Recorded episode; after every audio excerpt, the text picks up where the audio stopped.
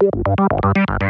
El episodio de hoy arranca con la iniciativa italiana para conseguir un emoji para el vino rosado. Continuamos con el análisis de los vinos blancos que saldrán al mercado este año por Joaquín Hidalgo.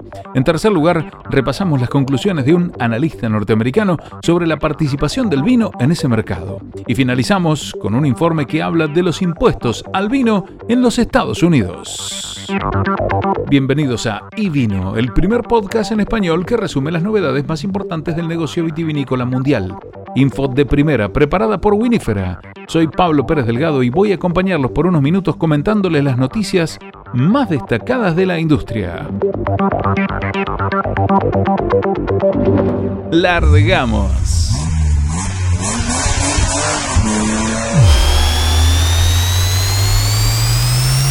Estás escuchando y vino. ¿Se viene el emoji del vino rosado? El consorcio di tutela Chiaretto e Bardolino ha expresado su deseo de que los vinos de sus productores estén correctamente representados en las redes sociales. El objetivo del consorcio es promover y proteger el vino rosado italiano, específicamente Chiaretto di Bordolino, una categoría de rosado seco del lago de Garda de Verona, y recientemente ha lanzado una campaña para instar a las empresas de redes sociales a crear un emoji de vino rosado. En la actualidad el vino tinto y los vinos blancos espumosos están representados en forma de emojis en todas las principales plataformas de redes sociales, pero el rosado e incluso el blanco no pueden ser referenciados.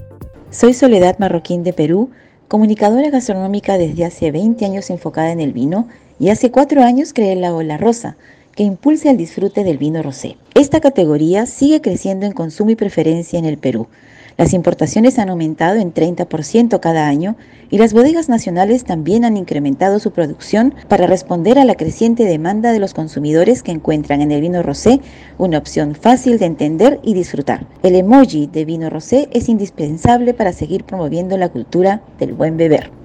El consorcio ha presentado al consorcio Unicode la organización californiana que supervisa las reglas de escritura por computadora una solicitud para crear un emoji de vino rosado. Esta semana también ha lanzado una petición en change.org en apoyo del emoji. Si escribimos sobre vino a nuestros amigos en WhatsApp, en Instagram, en Facebook, podemos usar la imagen de una copa de vino tinto, dos copas flautas o una botella de vino espumoso, pero falta la representación del vino rosado, es lo que argumenta el consorcio Chiaretto.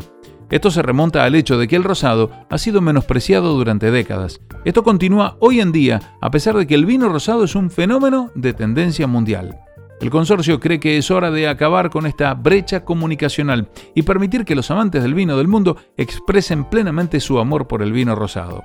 Compartir en las redes sociales el placer de beber una copa de vino rosado es difícil debido a la ausencia de un icono de vino rosado en los celulares y las computadoras, según dicen, ¿por qué no darles una representación adecuada? Esta no es la primera vez que el consorcio del vino hace campaña por un nuevo emoji. En 2018, el productor de Chardonnay del condado de Sonoma, Kendall Jackson, solicitó a Unicode un emoji de vino blanco, pero a pesar de un documento de propuesta de 15 páginas y una campaña prolongada, fueron rechazados.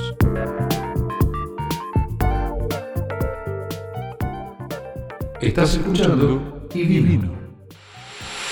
Mayor altura, mejores blancos argentinos. Joaquín Hidalgo realizó su segunda cata de vinos argentinos para Vinus y a continuación transcribimos algunas de las apreciaciones que realizó sobre los blancos que tuvo la ocasión de degustar. Cautivantes. Esta es una buena definición para algunos de los vinos blancos que se están produciendo hoy en Argentina. Precisión de fruta, sutilezas herbales, crianzas calibradas a favor del vino abren un paladar entre concentrado y ágil, de gran frescura, en los que cada elemento se estructura en torno a la acidez, particularmente en los casos más austeros y salinos. Cualquiera podría pensar que hablamos de Chablis, Bouvray o Sancerre, pero no, estamos bajo el cielo luminoso de Mendoza a pocos kilómetros de los glaciares que coronan los Andes. De ese paisaje hablan una parte de los más de 300 blancos y espumosos que caté este año, dice Hidalgo. Muchos de ellos viejos conocidos para mí, otros tantos ignotos. En general la categoría de burbujas de Argentina no es muy conocida afuera, pero desde principios de este año el grupo Louis Vuitton Moet Genesis, propietario de Chandon, ha decidido empujar la exportación de sus burbujas. Me pareció oportuno por ahí hacer un paneo del mundo este, espumante argentino y nada, los resultados son interesantes. No hay nada fuera del lugar que uno ya conociese, tal vez algunas marcas menos brillantes que, que han ganado algún lugarcito específico, pero cualquier consumidor argentino sabe o conoce que en el universo de las burbujas hay consistencia en general y, este, y algunas este, perlitas que vale la pena descubrir. Eh, en eso el reporte me parece que aporta un granito de arena.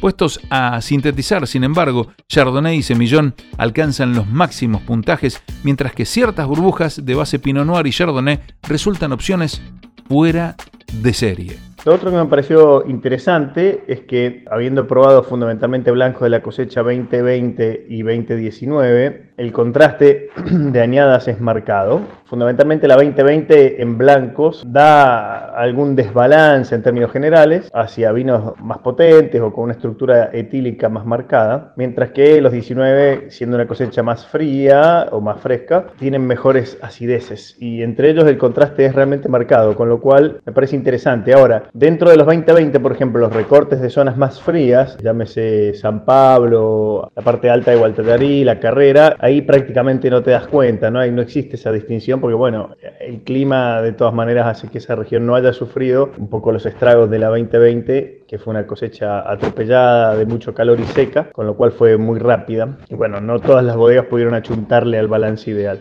Los precios en muchos casos son tentadores como para arriesgarse a probarlos en el mar de vino mundial.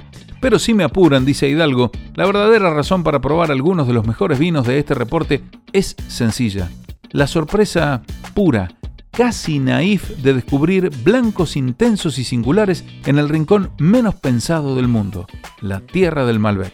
Respecto a los varietales, me sigue pareciendo que en Chardonnay Argentina tiene algo muy especial para ofrecer y es esa combinación de viñedos de altura que ofrecen una frescura equivalente a cualquier zona fría del mundo, llámese Borgoña, llámese Loire, pero justamente con un modelo de madurez más avanzado. Entonces tenés perfiles gustativos en Chardonnay particularmente, donde por ahí hay algunas notas de frutas tropicales como ananá, si querés, o, manzana verde, saliendo no de lo tropical, ya hacia el costado más vegetal, pero con vinos de 13,5, 14 grados de alcohol. Entonces son vinos que ofrecen una potencia gustativa superior a la media en ese nivel. Así que a mí parece que Chardonnay de altura, Argentina tiene predicamento propio para dar. Y ese reporte da buena cuenta de los mejores puntajes o los más altos están asociados a ese segmento. En las condiciones tan extremas como las que se plantean en Mendoza, el trabajo con las hojas debe ser muy fino para generar túneles de aireación que protejan al mismo tiempo los racimos. Esto lo dijo Alejandro Vigil, enólogo de Catena Zapata y autor de White Bones y White Stones Chardonnay, una dupla de blancos que sirvió de norte para los productores. Es un trabajo técnico y de detalle. El escenario sobre el que se desarrolla hoy una vanguardia de blancos es un arco imaginario que recorre el Valle de Uco, desde los Chacalles hasta la carrera. Son 45 kilómetros en línea recta y oblicuos a la cordillera con una altitud de entre 1000 y 1900 metros sobre el nivel del mar. El Chardonnay tiene una presencia de alrededor de 1950 hectáreas, aunque también hay Sauvignon Blanc y Semillón. Hemos aprendido mucho sobre todo del manejo de la viña en cada lugar, ya que no es lo mismo el suelo de San Pablo ni su pluviometría respecto de Gualtallarí o los Chacalles. Esto lo dijo Sebastián Zucardi, enólogo de Fósil Chardonnay 2020, uno de los más puros ejemplares para una vendimia caliente. Alejandro Sejanovic, autor de Saja Chardonnay 2019, entre otros blancos atrevidos de este reporte, reflexionó en la misma línea. Cada subzona tiene su especificidad. Gualtallari, por ejemplo, puede parecer una región fría por la altura, pero si las viñas están plantadas sobre el sector de suelos arenosos, la ecuación se invierte. En la aproximación de terroir también hay elaboración y crianza. Algunos abonan una crianza que subraye y complemente el origen, como Trapiche, Terroir Series, Finca Los Árboles Chardonnay 2020, Terrazas de los Andes, Gran Chardonnay 2019 y Viña Cobos Singaretti Estate Chardonnay 2019, ambos de Tupungato. Respecto a este último, Andrés Viñoni, enólogo de Viña Cobos, dijo, venimos ajustando mucho las crianzas, eligiendo tonelerías entre Dami y Vilón y combinando bosques con el objetivo de potenciar al máximo la expresión del viñedo. Por su parte, Sergio Casé, enólogo de Trapiche, explicó, nosotros dejamos atrás la maloláctica y conseguimos vinos más vibrantes. Creo que es bien interesante, más allá de que en, el reporte hay un puñadito de altísimos puntajes, con 95 o muy poquitos vinos, 2, y hay un 96, indistintamente de que hay altos puntajes, yo creo que los productores que los tienen, además de que hacen buenos vinos, lo merecen en, función de, lo que, de la trayectoria que tienen haciéndolo. Lo que sí creo que hay una consistencia muy marcada en una segunda línea, en el reporte está en torno a los 92 puntos si se quiere, eh, donde hay muchos vinos y muy buenos, con rangos de precio más accesibles. Entonces me, gustaría pensar que hay un pelotón de, vinos blancos accediendo y creciendo que merece la pena prestar la atención, independientemente de que haya un medallero con sus highlights específicos, pero creo que ahí hay buena tela para cortar.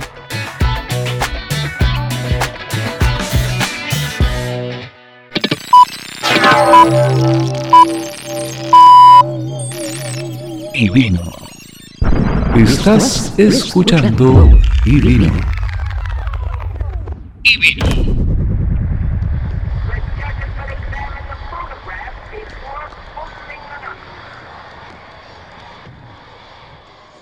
El vino necesita empezar a luchar por la cuota de mercado en Estados Unidos. Las interrupciones de la pandemia de COVID-19 han sido la historia durante los últimos 15 meses, pero a medida de que se eliminan las restricciones, la industria del vino tiene que enfrentar un desafío mucho menos dramático, pero que potencialmente podría ser mucho más transformador. Esto es una participación de mercado en declive junto con una población en edad de beber que continúa envejeciendo, es decir, un porcentaje cada vez menor de estadounidenses de 21 años bebe vino de forma regular. Necesitamos estudiar el estado actual de nuestra industria y descubrir cómo mejorar la participación en el futuro, especialmente ahora que ya no hay más vientos en contra. Esto lo dijo John Moramarco en un seminario web el 15 de junio. Tenemos que encontrar nuevas herramientas para impulsar a toda la industria. Desde 1993 a 2016, la participación del vino creció a una tasa del 3,4%, mientras que todo el mercado total de bebidas alcohólicas creció un 1,2%. En este periodo, la población total en edad legal para beber también creció un 1,2%. Desde entonces ha sido una historia muy diferente, con los destilados recuperando participación y más recientemente disfrutando de un crecimiento explosivo gracias a la nueva generación de cócteles enlatados. Los aumentos repentinos de las ventas minoristas y directas al consumidor de los meses de la pandemia enmascararon el hecho de que la participación total del mercado del vino se está desvaneciendo. A medida de que el vino pierde participación, la población en edad de beber es esencialmente plana a una tasa de crecimiento de 0,6. El mercado no está creciendo, por lo que el vino necesita descubrir cómo hacer crecer su porción. La realidad es que el mercado es tan grande y por varias razones, no creo que veamos un aumento en el consumo per cápita, es lo que dice Mora Marco. El vino necesita conectarse con los consumidores más jóvenes mediante el desarrollo de productos que puedan competir en el costo por porción, una popular marca de vino minorista a 12 dólares por botella tiene un costo por porción de alrededor de 2,40, mientras que las principales marcas de agua mineral tienen un costo por servicio cercano a 1,50. La industria también necesita recuperar la hora de las comidas, desarrollando marcas que combinen bien con una cocina más diversa, como la comida asiática, hispana o afroamericana. Un enfoque europeo en el maridaje de comida y vino funcionó durante las décadas de crecimiento del vino, pero puede que no sea lo mejor para los consumidores más jóvenes con antecedentes y gustos mucho más diversos. Esa lucha por la participación deberá tener lugar dentro del sector local que, según Moramarco, todavía está luchando por recuperarse por completo y los cambios en el comportamiento del consumidor inducidos por la pandemia pueden dificultar aún más la recuperación total. Mora Marco dijo que los datos muestran que los estadounidenses no bebieron más durante la pandemia, simplemente trasladaron su consumo a sus hogares. Después de un año de gastar comparativamente menos que en bares y restaurantes, una carrera inicial de regreso a los restaurantes puede ser seguida por un nuevo punto de equilibrio entre el gasto dentro y fuera de la casa más bajo que el que tenía la industria en 2019. También utilizó las ventas minoristas de un conjunto de marcas de vino de alto nivel del Valle de Napa, como Keimus, Silver Oak, Rombauer, Joseph Phelps y algunas otras, para ilustrar aún más los cambios entre el on y el off trade. Las ventas de estos vinos han sido mucho más fuertes que el canal en general ya que los consumidores los buscan y también han subido de precio. Las bodegas cambiaron las cantidades asignadas a restaurantes y no parecen hacer el cambio en el corto plazo. Lo interesante para mí es que creo que los dueños de estas marcas no cuentan con que los restaurantes regresen tan rápido. Esto es lo que dijo Mora Marco.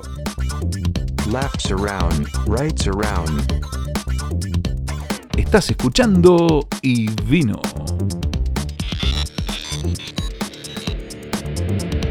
Estás escuchando y vino. Una nueva herramienta para exportadores, el mapa de los impuestos en Estados Unidos. La Tax Foundation, una organización sin fines de lucro sobre políticas tributarias, ha publicado un mapa que compara los impuestos especiales al vino en los 50 estados de Estados Unidos expresados en dólares por galón de vino. Para una mejor comprensión del tema, convertiremos los números a dólar por caja de 12 botellas, esto es 9 litros. Según la investigación de The Tax Foundation, los estados tienden a grabar el vino a una tasa más alta que la cerveza, pero más baja que los licores destilados, probablemente debido a que el vino se encuentra en algún lugar entre el primero y el segundo en términos de grado alcohólico. Kentucky tiene, con mucho, los impuestos especiales sobre el vino más altos, con 7 dólares con 68 por caja, mientras que Alaska, en segundo lugar, está muy atrás, 5,94 dólares por cada 9 litros. Mientras tanto, los impuestos especiales al vino más bajos se encuentran en California y Texas a 47 centavos y medio de dólar.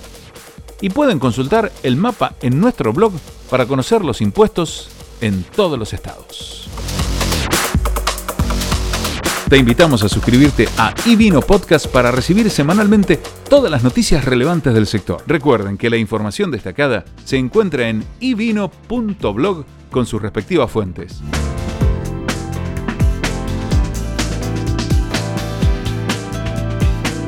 Auspiciaron Winifera, Estrategias y Mercados y Go to Wine.